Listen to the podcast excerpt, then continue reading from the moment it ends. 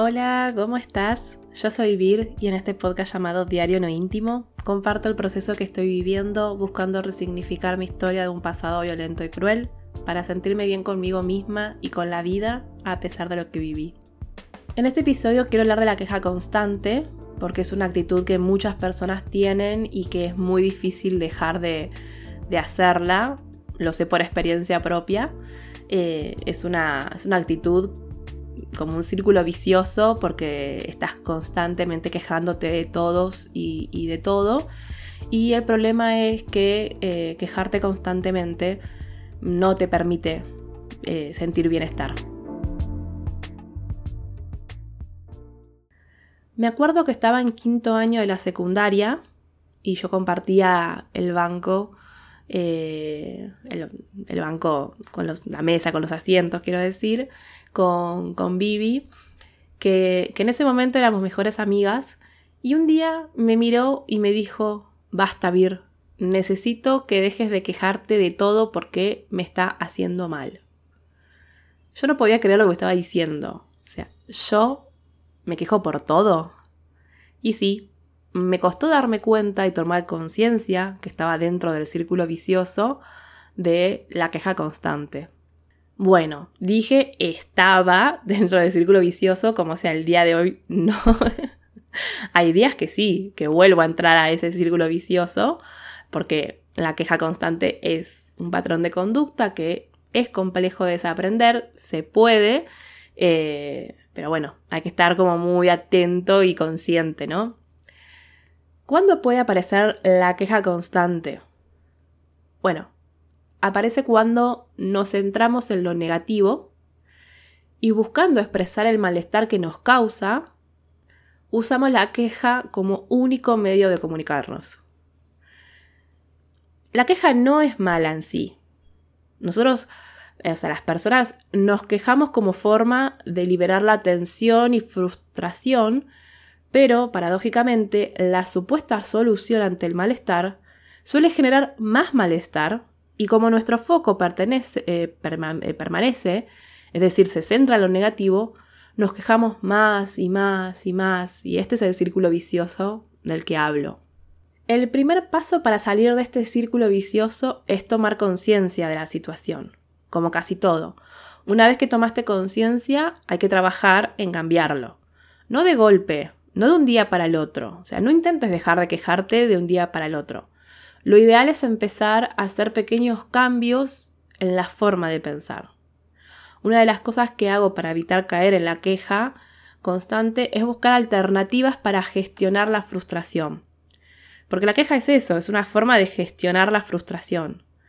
Eh, también nos quejamos cuando algo nos duele, nos incomoda, eh, entonces aparecen las emociones como el enojo, la tristeza, la queja.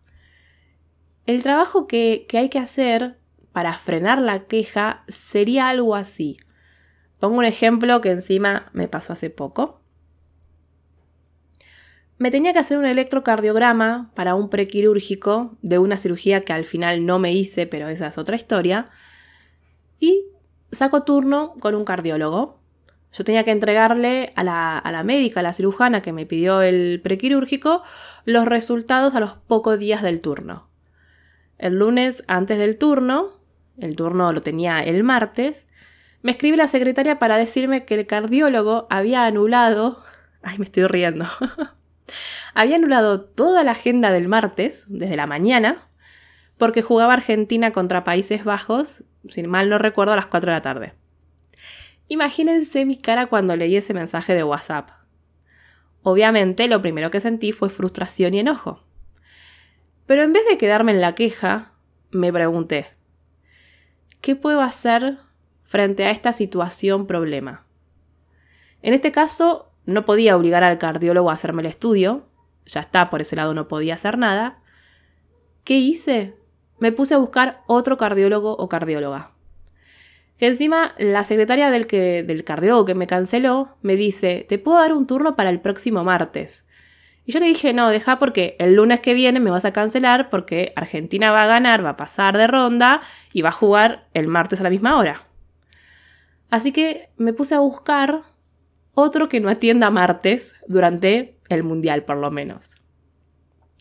Y encontré uno el viernes y lo pude hacer. Y ya después cambié el foco. No me quedé quejándome porque me canceló el turno. No, reflexioné, vi que podía solucionar de otra forma, que no es como cuando, no sé, estás yendo a un lugar y hay tráfico en la autopista y no puedes hacer nada más que, bueno, no sé, poner música y cantar los gritos para sacarte la, la bronca. En esta situación yo podía solucionarlo y después de solucionarlo me enfoqué en otra cosa. ¿Qué hubiera pasado si me hubiera quedado en la queja?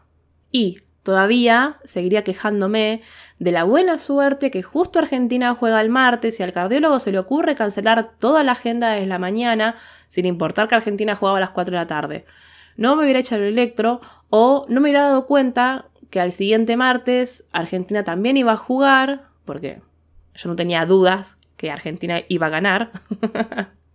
Nunca dudé que íbamos a salir campeones del mundo. No me pregunte por qué. Eh, hago un paréntesis. Cuando Argentina pierde con Arabia Saudita, eh, al, otro, al otro partido, antes de que juegue con México, mi pareja me dice, eh, ¿tenés pensado que, que, puede llegar a pasar si Argentina no gana? Y yo lo miré y le dije, no está en mi cabeza la posibilidad de que no ganemos. Me dice, bueno, está bien, pero en algún momento no, no, no vamos a ganar. Y lo primero le dije, no está en mi mente la posibilidad de que no seamos campeones. y sé que muchas personas tuvieron esto, ¿eh? También. No sé por qué. No me pregunten. Yo lo sentí así y bueno, nada. Así, así resultó. Pero bueno, perdón. Vuelvo a lo que estaba contando. Si yo me hubiese quedado en la queja constante, no me hubiera hecho el electro, no me hubiera dado cuenta que al siguiente martes me iba a pasar exactamente lo mismo. Entonces eh, en vez de tomar el turno del martes, me puse a buscar uno que no sea martes. Y, tampoco empecé con el ciclo de decir que todos los médicos son iguales, que no les importa nada, que el sistema de salud esto, que la obra social lo otro. Y así iba a terminar recibiendo puteadas hasta el presidente de la nación. Pero entonces parece fácil, pero no lo es. En el momento gestionar la frustración o el enojo es complejo, porque son emociones que además se sienten muy intensas, también a nivel cuerpo, o sea, el fuego desde el centro del estómago se siente. Pero en esos momentos, intenta pensar, ¿puedo cambiar esto que me frustra? Si la respuesta es sí, te concentras en eso que puedes cambiar. Y si la respuesta es no, acepta la situación, saca una conclusión para que más adelante no te vuelva a ocurrir, si es posible, como en el caso de cuando te quedas en el medio de la autopista, salir un rato antes y ya sabes que es hora pico, y concentrar tu atención en cosas que sí aporten y que sí podés hacer. A mí me ayudó mucho practicar la gratitud, es decir, agradecer por lo bueno que tengo y por lo bueno que me pasa. Eh, esto a mí me ayuda a ver las cosas de una manera diferente y a cambiar la actitud de queja constante. En mi blog tengo un texto sobre cómo escribir un diario de gratitud, así que en la descripción voy a dejar el link por si te interesa leerlo. Algo que quiero aclarar es que no es que quejarse está mal, quejarse está bien, no está mal la queja. El problema es cuando entramos en el círculo vicioso de solo quejarnos, quejarnos, quejarnos sin hacer nada para frenar o gestionar el malestar que sentimos.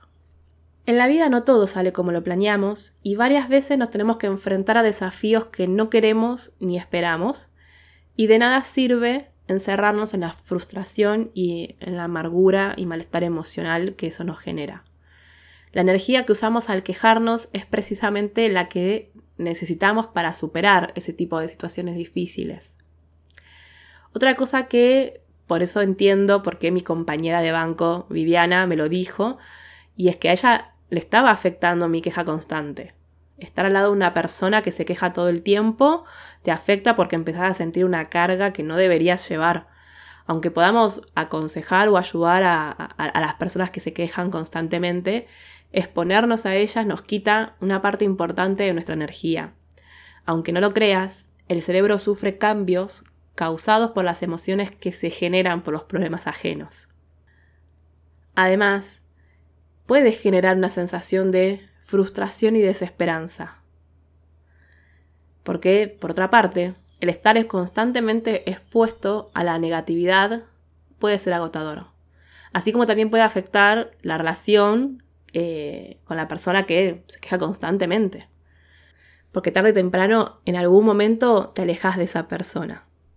¿Qué se puede hacer en ese caso de que no seas vos la persona que se queja constantemente, sino que tenés una relación o convivís con una persona que se queja constantemente? Bueno, una de las primeras cosas que se recomiendan es tomar distancia.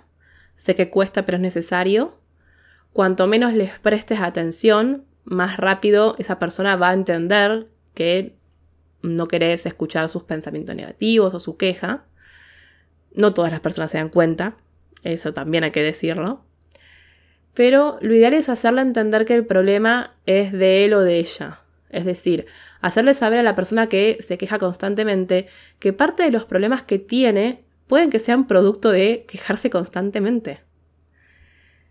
lo otro que se puede hacer es establecer límites, que es lo que hizo Viviana. Ella tenía todo su derecho de exigirme a que no comparta más con ella mis dramas y quejas.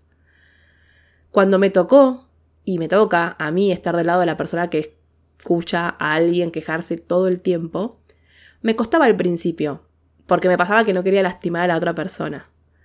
Pero me di cuenta que al final la lastimaba de otra forma, porque como no podía expresar lo que me pasaba, yo me volvía una persona fría y capaz terminaba evitando a la persona en vez de tomar distancia y expresar lo que me pasaba.